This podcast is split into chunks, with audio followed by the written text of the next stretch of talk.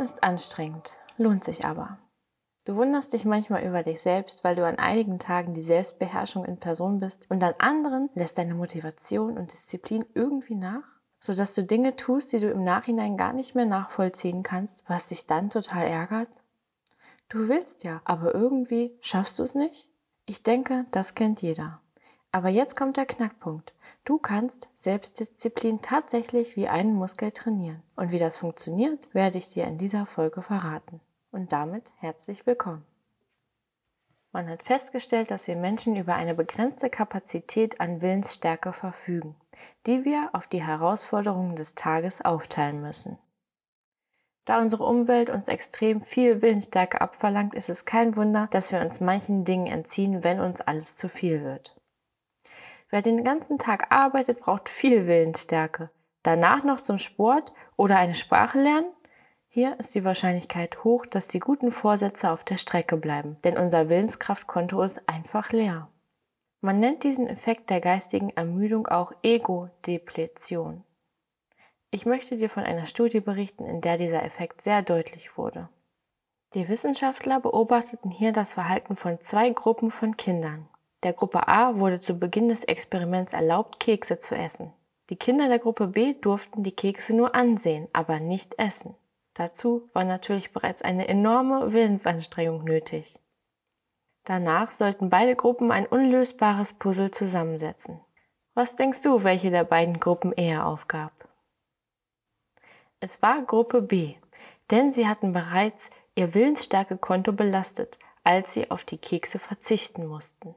Aus diesem Grund war nicht mehr viel Durchhaltevermögen übrig, um sich der anderen Aufgabe zuzuwenden. Auf diesen Effekt treffen wir als Erwachsene häufig an anderer Stelle. Zum Beispiel, wenn wir aus irgendwelchen Gründen einen Job machen, der im Widerspruch zu dem steht, was wir uns für unser eigenes Leben wünschen. Dann kostet es uns nicht einfach nur beim Aufstehen am frühen Morgen Willenskraft, uns aufzuraffen, sondern im Grunde den ganzen Tag lang. Wenn wir eigentlich lieber ganz woanders wären. In der Psychologie bezeichnet man diesen Zustand als Dissonanz. Und man meint damit den inneren Widerstand, der auftritt, wenn man gerade etwas tut, was den eigenen Zielen, Wünschen oder dem eigenen Werteempfinden zuwiderläuft. Ein anderes Beispiel ist, wenn man das Ziel hat, Karriere zu machen, aber nicht die notwendigen Schritte geht. Dann muss man an einem von diesen beiden Faktoren etwas ändern, um die energiefressende Dissonanz zu beseitigen. Was bedeutet, dass man sich entweder ein niedrigeres Ziel sucht, was man mit weniger Arbeit erreichen kann, oder man muss sich eben überwinden und die nötigen Schritte gehen. Eines dieser beiden Dinge muss auf jeden Fall getan werden, um dieses Leck zu beheben, und das ist notwendig, um Zufriedenheit und innere Ausgeglichenheit zu spüren. Es richtet ja niemand darüber, wenn jemand keine Karriere macht. Aber da muss er sich bewusst dafür entscheiden und sich nicht in Ausreden verlieren, wieso es nicht geklappt hat. Und zwar nicht, weil mich das irgendwie stört, sondern weil Dissonanzen einfach zu viel Energie und Lebensfreude kosten. Wir haben sie in vielen Bereichen unseres Lebens. Daher hat jeder von uns auch bereits unterschiedliche Techniken entwickelt, damit umzugehen, allerdings ohne davon etwas mitzubekommen. Das Verstecken der Dissonanzen läuft zum Großteil unbewusst ab. Wenn wir sie allerdings nicht wahrnehmen, belasten sie unbemerkt unser Willensstärkekonto und zwar enorm. Verdeckte Dissonanzen kann man mit etwas Vorstellungskraft mit dem Finanzamt vergleichen. Wir denken das ganze Jahr nicht an die Steuern und am Ende des Jahres verschwinden einfach mal tausende Euros in der Versenkung. Im Grunde haben wir auch keine Ahnung, wo das Geld hingeht. Es ist einfach weg. So ähnlich ist es mit verdeckten Dissonanzen. Sie verschlingen einfach deine Energie, ohne dass du weißt wofür. Anders als bei den Steuern hast du es bei deiner mentalen Kontoführung selbst in der Hand. Falls du meine Podcast-Folge zum Thema Dissonanzen noch nicht gehört hast, empfehle ich sie dir also an dieser Stelle. Denn dort erkläre ich dir, wie du sie aus deinem Leben räumst und damit das Diskussionspotenzial mit dir selbst minimierst. Und das ist wichtig, denn jedes Mal, wenn du innerlich mit dir selbst diskutierst, verpasst du das meiste von den Geschehnissen im Außen und beschneidest dich dadurch in deiner Agilität und Handlungsfähigkeit.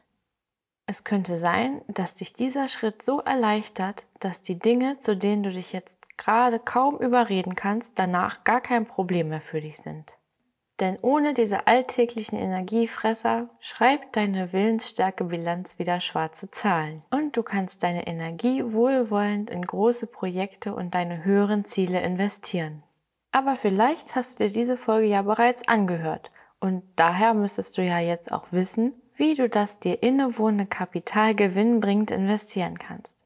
Ein weiterer Faktor, der sich kostenintensiv auf dein Willensstärkekonto auswirkt, ist das Entscheidungen treffen.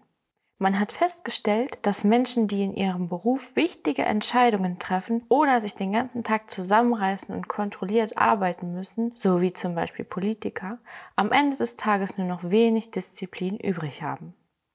Und was passiert dann?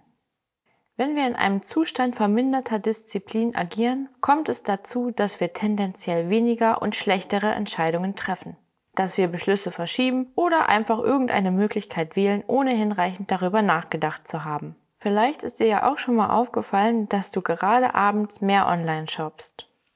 Dazu sind wir vornehmlich geneigt, wenn wir geistig übermüdet sind und uns die Willensstärke ausgeht. Wenn wir darüber Bescheid wissen, können wir uns aber vor dieser Manipulation bewahren und zwar mit dem Verschieben-Prinzip, welches beispielsweise wunderbar bei Diäten klappt. Du bist im Begriff, gerade etwas zu tun, was deinen Zielen zuwiderläuft? Dann sage dir einfach, ich mache es wann anders. Das kostet dich wesentlich weniger Überwindung, als es dir sofort ganz auszureden.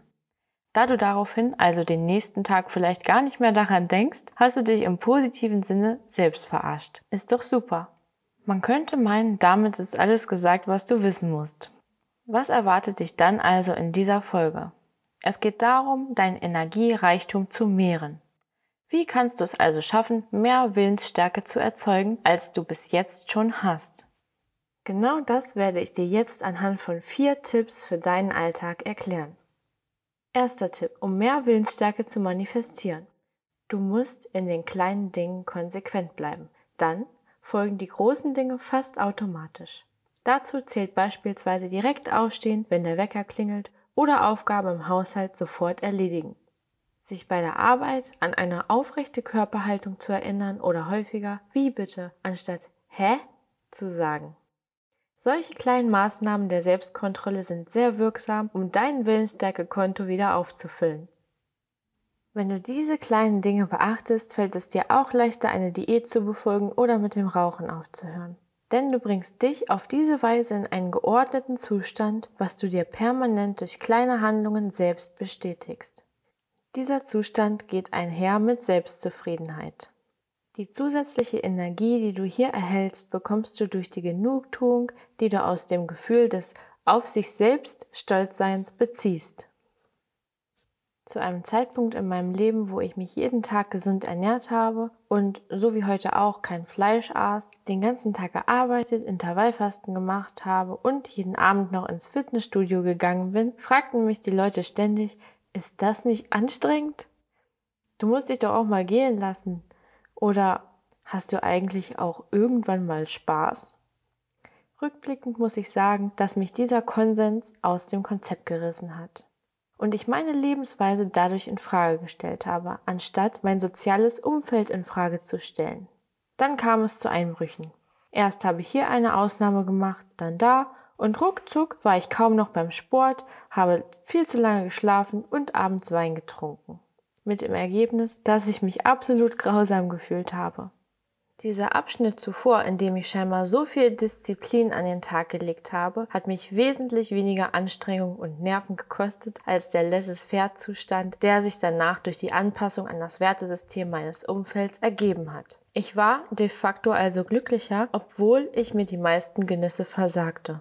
Als ich vor kurzem Die Kunst glücklich zu sein von Arthur Schopenhauer las, wurde mir klar, woran das lag.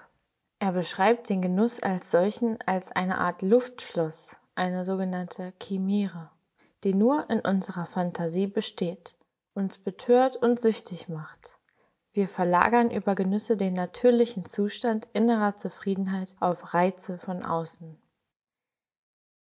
Dadurch machen wir unsere Befindlichkeit auch von diesen Umständen abhängig. Der Preis dafür ist, dass wir die Kontrolle über unsere selbstbestimmte Zufriedenheit abgeben. Aber wieso ist das nicht gerade schlau? Erstens, weil äußere Umstände nicht beständig sind und zweitens, weil es uns von dem ablenkt, was wirklich erfüllend wäre. Wenn man sich so hingibt, kann man nicht von den Konsequenzen willensstarker Handlungen profitieren. Also verzichtet man auf emotionale Stabilität. Aufgrund dieses schwankenden Zustands verzichtet man ungewollt auch auf die Fähigkeit, die Umgebung vollends genießen zu können. Da wir Menschen zudem die Eigenschaft haben, alles kontrollieren zu wollen, weil uns dies ein Gefühl von Sicherheit verschafft, kommt einem Satz von Seneca besondere Bedeutung zu. Er lautet, Unterwirf dich der Vernunft, wenn du dir alles unterwerfen willst. Da es fast nicht möglich ist, etwas im Außen zu erzwingen, ist es dringend notwendig, dies im Inneren zu tun, anstatt sich mit Hilfe einer Opferrolle unwillentlich der eigenen Handlungsfähigkeit zu berauben. Häufig möchten wir alles beherrschen, was uns bereichern könnte. Falls man dies überhaupt zustande bringen könnte, dann nur, indem man es schafft, sich selbst zu beherrschen. Die meisten macht es total verrückt, wenn sie etwas im Außen stört, was sie nicht kontrollieren und nicht verändern können. Da sich diese Tatsache aber niemals ändern wird, muss man wohl zwangsläufig bei sich selbst anfangen. Und da das so ist, unterstreiche ich nochmal den Nutzen, der aus einer selbstbestimmten Lebensart resultiert. Auch dieser ist in den 50 Aphorismen Schopenhauers und zwar in seiner 21. Lebensregel skizziert, die da lautet, durch nichts entziehen wir uns so sehr dem Zwang von außen als durch den Selbstzwang. Auch haben wir den Selbstzwang noch immer in der Gewalt und können im äußersten Fall oder wo er die empfindlichste Stelle unserer Natur trifft, nachlassen. Aber der Zwang von außen ist ohne Rücksicht und Schonung und unbarmherzig. Daher ist es wohlgetan, diesem durch jenen vorzubeugen. Ein weiterer positiver Aspekt der Selbstdisziplin und dem bewussten Verzicht ist der immer größer werdende Genuss und die Wertschätzung für die Dinge, auf die du lange verzichtet hast. Durch diesen Verzicht kannst du also die Qualität deiner Erlebnisse erhöhen. Man hat festgestellt, dass das Belohnungszentrum im Gehirn umso mehr Glückshormone bei dem Verzehr von Süßigkeiten ausschüttet, je seltener eine Person zuckerhaltige Lebensmittel konsumiert. So ist es ja auch mit dem Vermissen. Wenn wir jemanden lange nicht gesehen haben, ist die Freude umso größer, ihn nach einer Weile wieder in unsere Arme zu schließen. Ebenso verhält es sich mit vielen Dingen. Wenn wir beispielsweise unserer Nahrung einen besonderen Wert beimessen wollen, hilft es, Intervallfasten zu betreiben. Mal ganz abgesehen von den gesundheitsfördernden Eigenschaften des Intervallfastens. Das Intervallfasten funktioniert auch deshalb bei vielen Menschen besser als eine ganzheitlich enthaltsame Diät, weil es durch die Aufschiebung des Genusses weniger Willensstärke benötigt als der komplette Verzicht. Im Gegenteil funktioniert dieses Prinzip allerdings leider auch sehr gut, um uns selbst zu sabotieren, indem wir dieses Aufschieben-Prinzip in Form einer Wenn-Dann-Philosophie gebrauchen. Aber was meine ich eigentlich damit? Die Wenn-Dann-Philosophie ist ein super Hilfsmittel, um unser gegenwärtiges Glück und unseren Erfolg aufzuschieben. Ein paar Beispiele. Wenn ich mit der Bachelorarbeit fertig bin, dann gehe ich wieder regelmäßig zum Sport. Wenn mein Partner seine Ernährung umstellt, dann esse ich auch wieder gesünder. Und so weiter.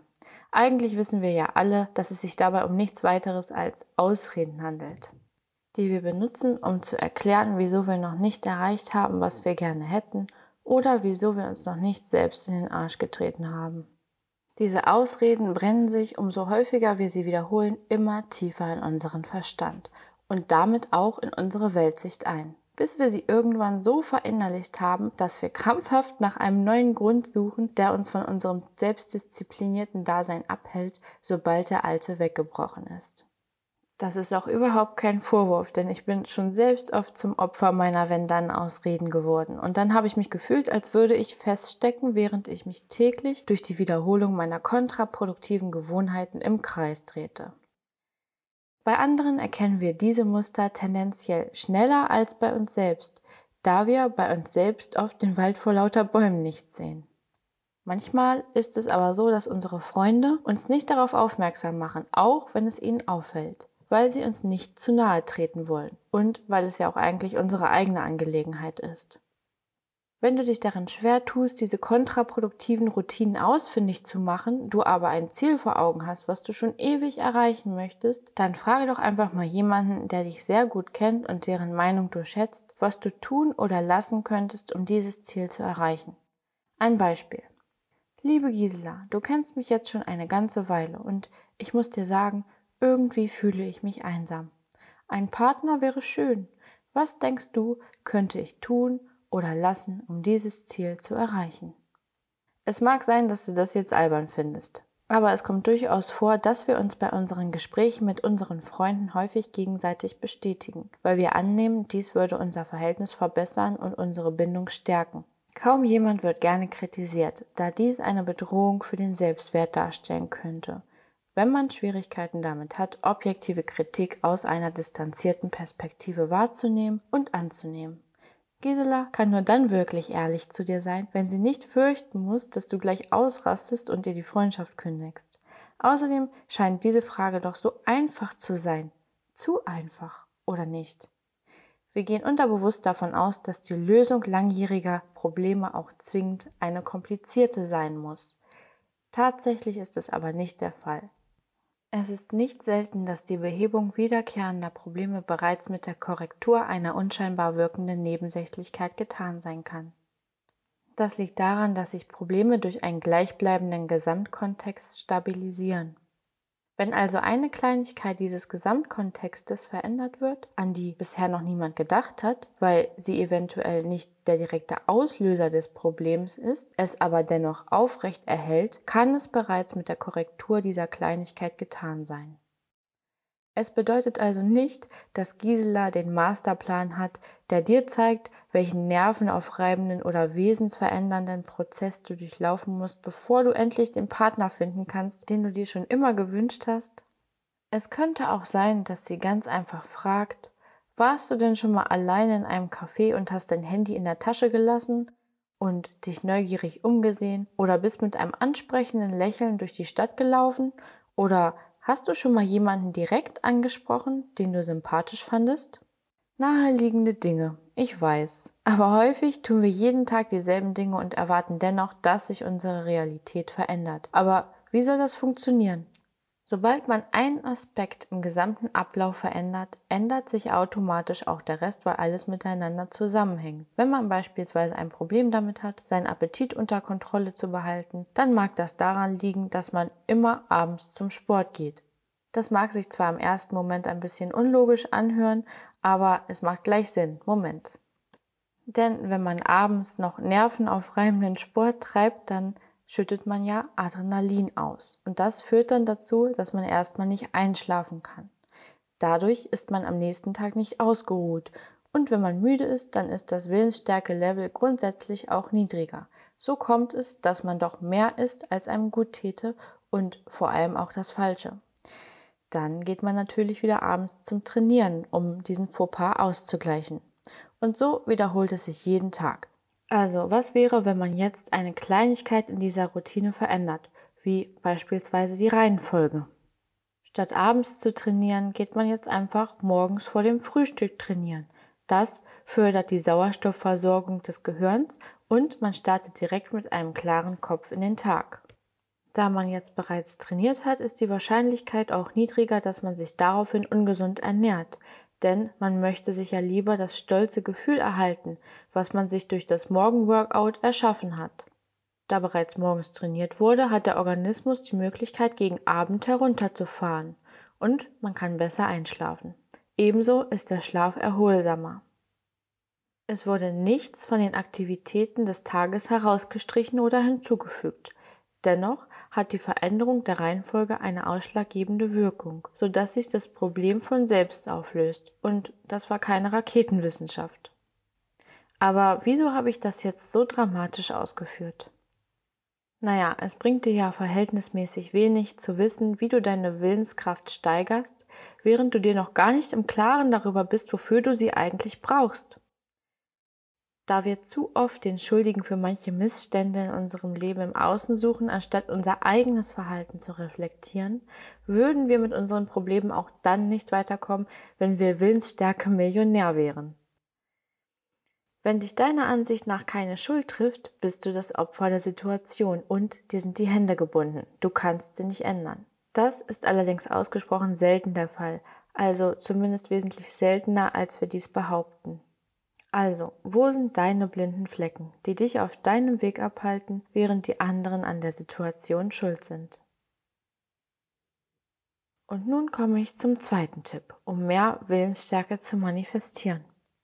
Vielleicht machst du dir eine Liste mit den Dingen, die du erreichen möchtest und überlegst, wie du deine Routinen modifizieren kannst, um diesem Ziel jeden Tag ein Stückchen näher zu kommen. Aber bitte schreibe diese Liste per Hand. Dass das Aufschreiben an sich Wirkung hat, zeigt eine Untersuchung aus den 1970er Jahren, bei der in einem Zeitraum von drei Jahren der Hauptunterschied zwischen Millionären und Milliardären ermittelt wurde. Beide Gruppen waren bereits reich, aber die Forscher wollten herausfinden, wieso die eine Gruppe erheblich wohlhabender war als die andere. Was beide Gruppen gemeinsam hatten, war die Tatsache, dass sie beide genau wussten, was sie wollten doch der einzige für die Wissenschaftler erkennbare Unterschied zwischen ihnen bestand darin, dass die Milliardäre eine Liste mit klar formulierten Ideen und Zielen hatten. Die Forscher waren überrascht, dass die Existenz einer einfachen handgeschriebenen Liste der auffallendste Unterschied zwischen den beiden Gruppen war. Jetzt ist es an dir. Schreibe dir jetzt sofort mindestens zehn Ziele auf, die du in den nächsten zehn Jahren erreichen möchtest und zwar nicht als digitale Notiz in deinem Handy, sondern mit Stift und Papier. Setze dir je Ziel eine realistische Deadline und platziere den Zettel dann an einem Ort, den du regelmäßig passierst. Terminiere die einzelnen Ziele und lege fest, was du dafür tun wirst, diese Ziele zu erreichen. Sobald du so eine Liste hast, ist sie zugleich dein Masterplan und du kannst sie benutzen, um dich daran zu orientieren. Indem du dir deinen Masterplan regelmäßig selbst vorliest und dich in die Situationen hineinversetzt, wie es sich wohl anfühlen wird, diese Ziele bereits erreicht zu haben, trainierst du dein Unterbewusstsein darauf, dich in genau diese Richtung zu lenken. Stoppe den Podcast dazu am besten an dieser Stelle und erfahre, nachdem du das getan hast, was das Ganze soll. Ich gehe davon aus, dass du jetzt eine Liste hast. Falls du es aber doch lieber wann anders machen möchtest, stelle ich dir trotzdem noch ein bisschen zusätzliche Motivation bereit. Also, was soll der Mumpitz mit der handgeschriebenen Liste? In welchem Jahrhundert leben wir denn? Was du ganz altmodisch mit dem Stift auf das Papier bringst, verankert sich nachgewiesenermaßen besser in deinem Gehirn. Es gibt Vergleichsstudien, bei denen man zwei Gruppen von Studenten miteinander verglichen hat. Die eine Gruppe sollte sich handschriftlich Notizen machen und die andere Gruppe sollte mittippen. Es zeigte sich, dass die schreibenden Studenten die Informationen besser verarbeiteten und sich im Nachhinein auch besser daran erinnern konnten.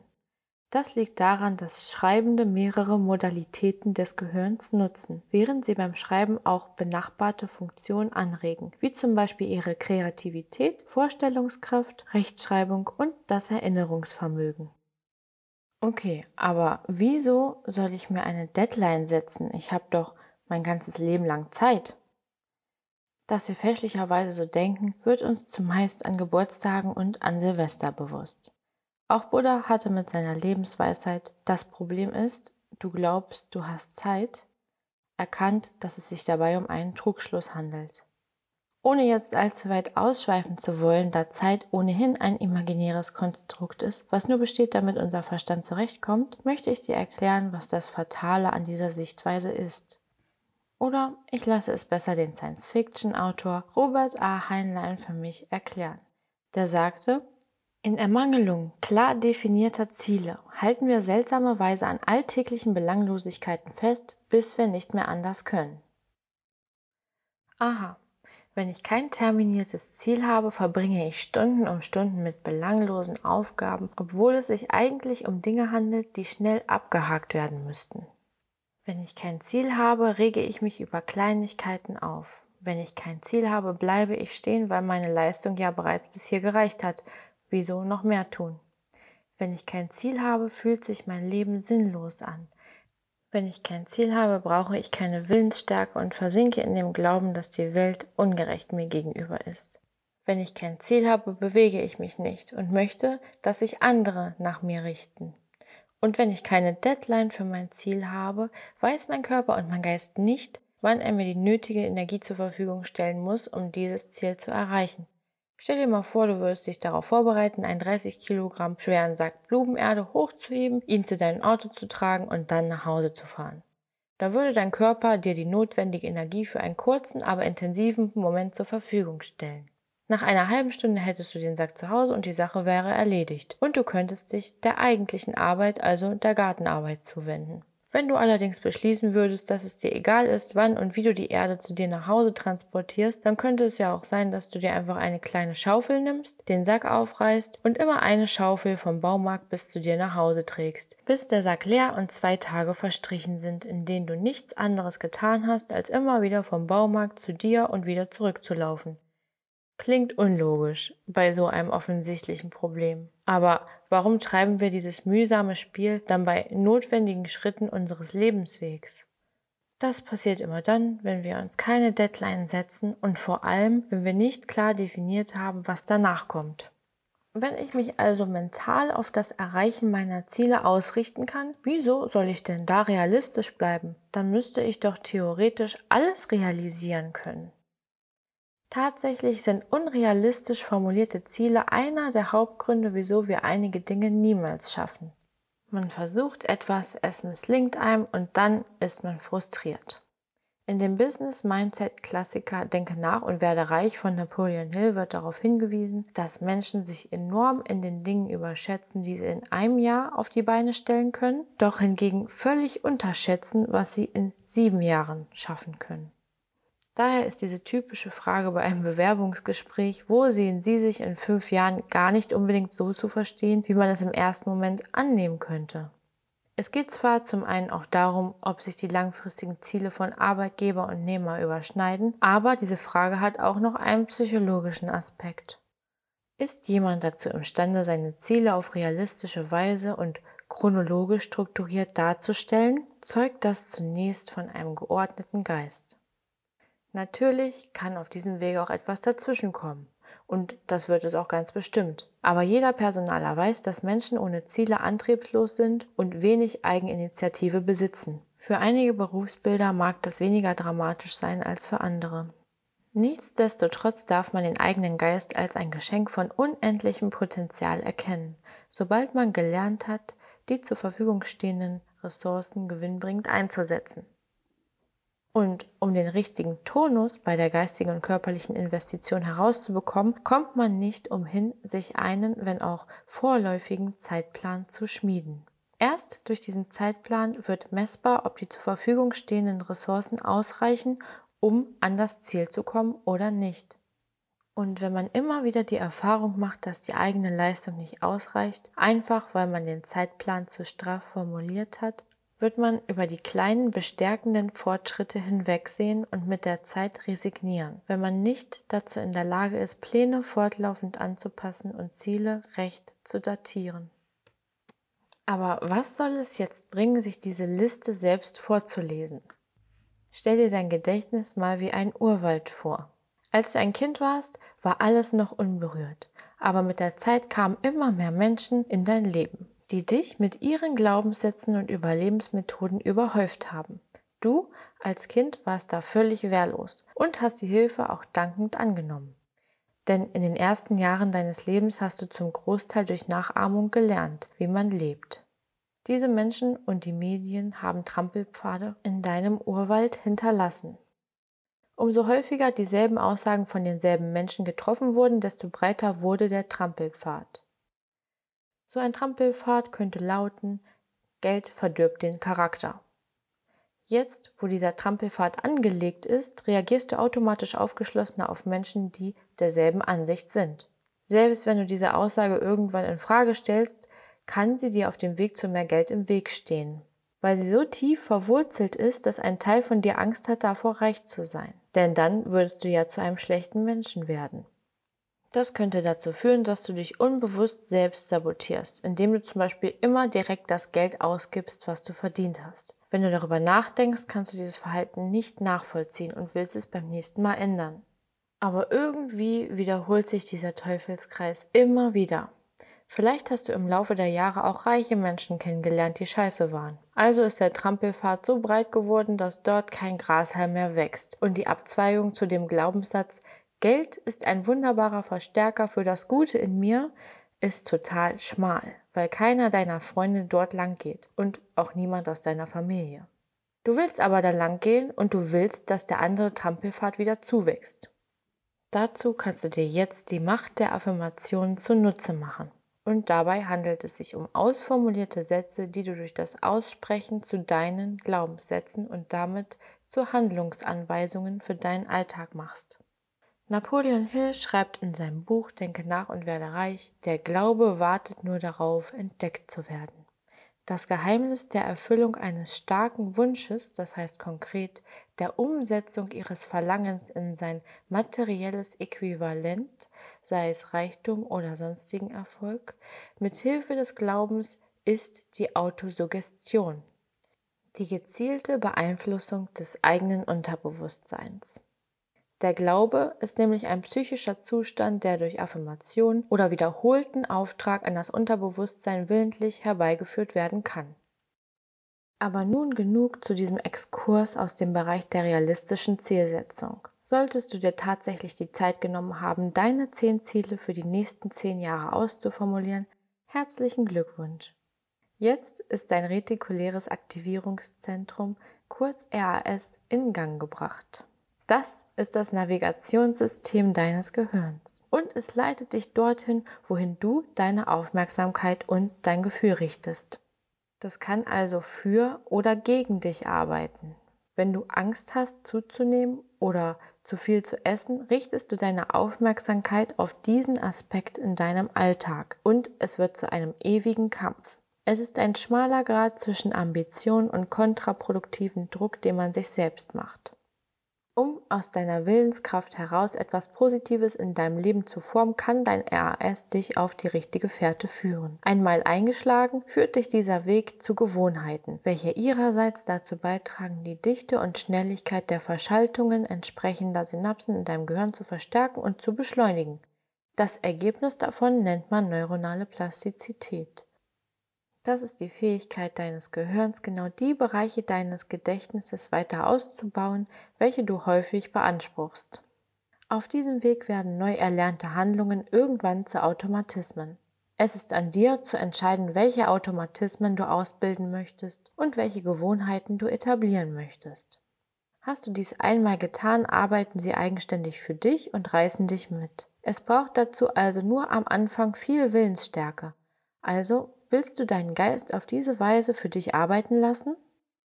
Dann formuliere deine Ziele wie zuvor beschrieben und trainiere deine Willensstärke, indem du auch in den kleinen Dingen konsequent bleibst.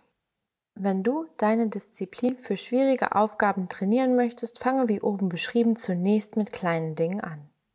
Man hat beispielsweise festgestellt, dass Menschen, die regelmäßig Sport treiben, auch in anderen Lebensbereichen konsequenter sind. Die Haltung zu den einzelnen Aspekten deines Lebens ist also ausschlaggebend.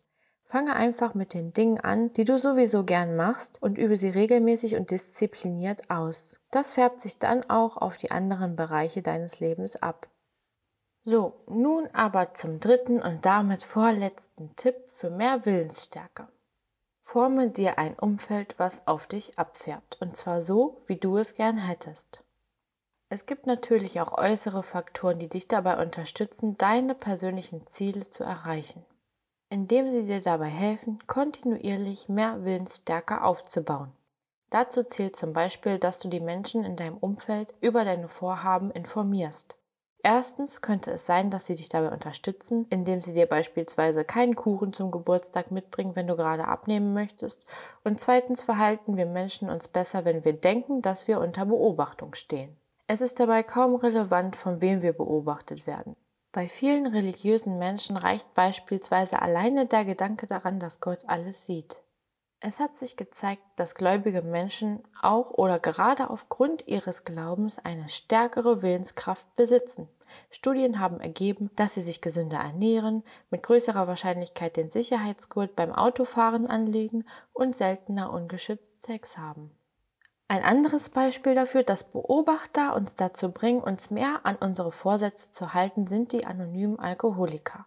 Bei jedem Treffen erzählen sie den anderen ganz ehrlich, wie es ihm seit dem letzten Treffen ergangen ist und ob sie einen Rückfall hatten. Alleine der Gedanke daran, in der Zukunft von den eigenen Fehltritten berichten zu müssen, unterstützt sie dabei, stark zu bleiben. Du hast so eine Gruppe nicht, mit der du deine Erfolge oder Fehlschritte teilen kannst? Dann könntest du beispielsweise Facebook oder Instagram dazu nutzen, von deinen neuen Projekten und Vorhaben zu berichten. Wenn du dies einmal getan hast, wird es dir automatisch zu einem Anliegen, Konsistenz zu beweisen, indem du es vorantreibst und vielleicht findest du ja auf diesem Weg sogar weitere Anhänger oder Menschen, die ähnliche Pläne schmieden. Es ist auf jeden Fall einen Versuch wert, sich dort nach einer entsprechenden Gruppe umzusehen. Ein ganz entscheidender äußerlicher Faktor, der dazu beiträgt, dass sich viele Menschen gerade bei Diäten mit ihrer Willensstärke so schwer tun, ist die Auswirkung von Glucose auf die Willensstärke. Mehrere Studien haben ergeben, dass sich der Konsum von Zucker positiv auf unsere Willensstärke auswirkt. Jetzt macht der Begriff Nervennahrung auch endlich Sinn. Du kennst es sicher, wenn du lange nichts gegessen hast und daher einen niedrigen Blutzuckerspiegel hast, bist du leichter reizbar, kannst dich schlechter konzentrieren und hast gegebenenfalls auch deine Gefühle weniger unter Kontrolle. Unterzuckerung bedeutet im Fachjargon Hypoglykämie und man hat herausgefunden, dass die chronische Version der Unterzuckerung häufig bei Kriminellen und Gewalttätigen zu finden ist. Daraus und aus weiteren Studien schließen die Wissenschaftler, dass wir uns schlechter kontrollieren können, wenn wir wenig Zucker im Blut haben. Und was passiert, wenn man sich mental nicht unter Kontrolle hat? Dann übernehmen die Emotionen das Ruder und beeinflussen unser Verhalten. Das zeigt anschaulich, dass sich der Kopf bei einer Diät im ständigen Wettstreit mit dem Bauch befindet. Der Kopf braucht für die Kontrolle Zucker und wenn wir diesen Faktor herausstreichen und parallel noch zehn weitere Ziele haben, die wir vorantreiben wollen, dann geht uns schnell die Puste aus. Und das bringt mich zu meinem vierten Tipp für Willensstärke. Sorge dafür, dass deine Ziele Hand in Hand gehen. Wie eingangs erwähnt, vermeidet das eine Dissonanz und damit steigt die Wahrscheinlichkeit, dass du das Ziel auch erreichst. Auch wenn jemand mit divergenten Zielen einem seiner Ziele näher kommt, wird er eine innere Unzufriedenheit spüren, da er sich gerade von einem anderen Ziel distanziert. Seine Ziele konkurrieren sozusagen. Du musst also sicher gehen, dass deine Ziele zusammenpassen. Ein Beispiel wäre, du möchtest aufhören zu rauchen und gleichzeitig Geld sparen. Das passt gut zusammen. Und bei der Sache mit dem Zucker solltest du gegebenenfalls überprüfen, ob du die Glucose für deine Willensstärke in einer Diät über einen regelmäßigen Rhythmus auch durch Früchte oder Gemüse wie Weißkohl zu dir nehmen kannst. Auch hier basiert alles auf Gewohnheiten. Da wir heutzutage aber regelrecht abhängig von dem Zucker sind und teilweise richtige Entzugserscheinungen wie Kopfschmerzen oder depressive Verstimmungen haben, wenn wir ihn nicht bekommen, ist es umso wichtiger, den Zusammenhang zwischen Zuckerkonsum und hohem Energielevel zu erkennen und ihn zu nutzen, ohne ihn zu missbrauchen. In einer weiteren Podcast-Folge werde ich dir noch genauer erklären, wie sehr deine Zufriedenheit und damit auch deine Willensstärke und Produktivität von deiner Nahrung abhängen. Da dem Zusammenhang von depressiven Verstimmungen, Müdigkeit, Trägheit und zugeführter Kost noch viel zu wenig Beachtung geschenkt wird, bin ich mir sicher, dass dich dieses Wissen ebenso bereichern wird, wie es mich bereichert hat. Durch die richtigen Lebensmittel können wir die regelrechte Produktion von Glückshormonen und den Transfer über die Neurotransmitter sicherstellen. Und wie lange dauert es jetzt, sich neue Routinen aufzubauen? Nach einer Studie von Philippa Lalli, einem Gesundheitspsychologieforscher an dem University College in London, soll es durchschnittlich 66 Tage dauern, eine neue Gewohnheit zu etablieren. Am Anfang kann so etwas zwar sehr anstrengend sein, aber es lohnt sich, denn sobald diese Sache zu deinem Alltag dazugehört, musst du dich ja nicht mehr dazu überwinden. Nach einer gewissen Zeit der Willensstärke und neuen Routinen folgt natürlich das Abgleichen auf der Ergebnisebene. Also, wo stehst du und was hat dich dorthin gebracht?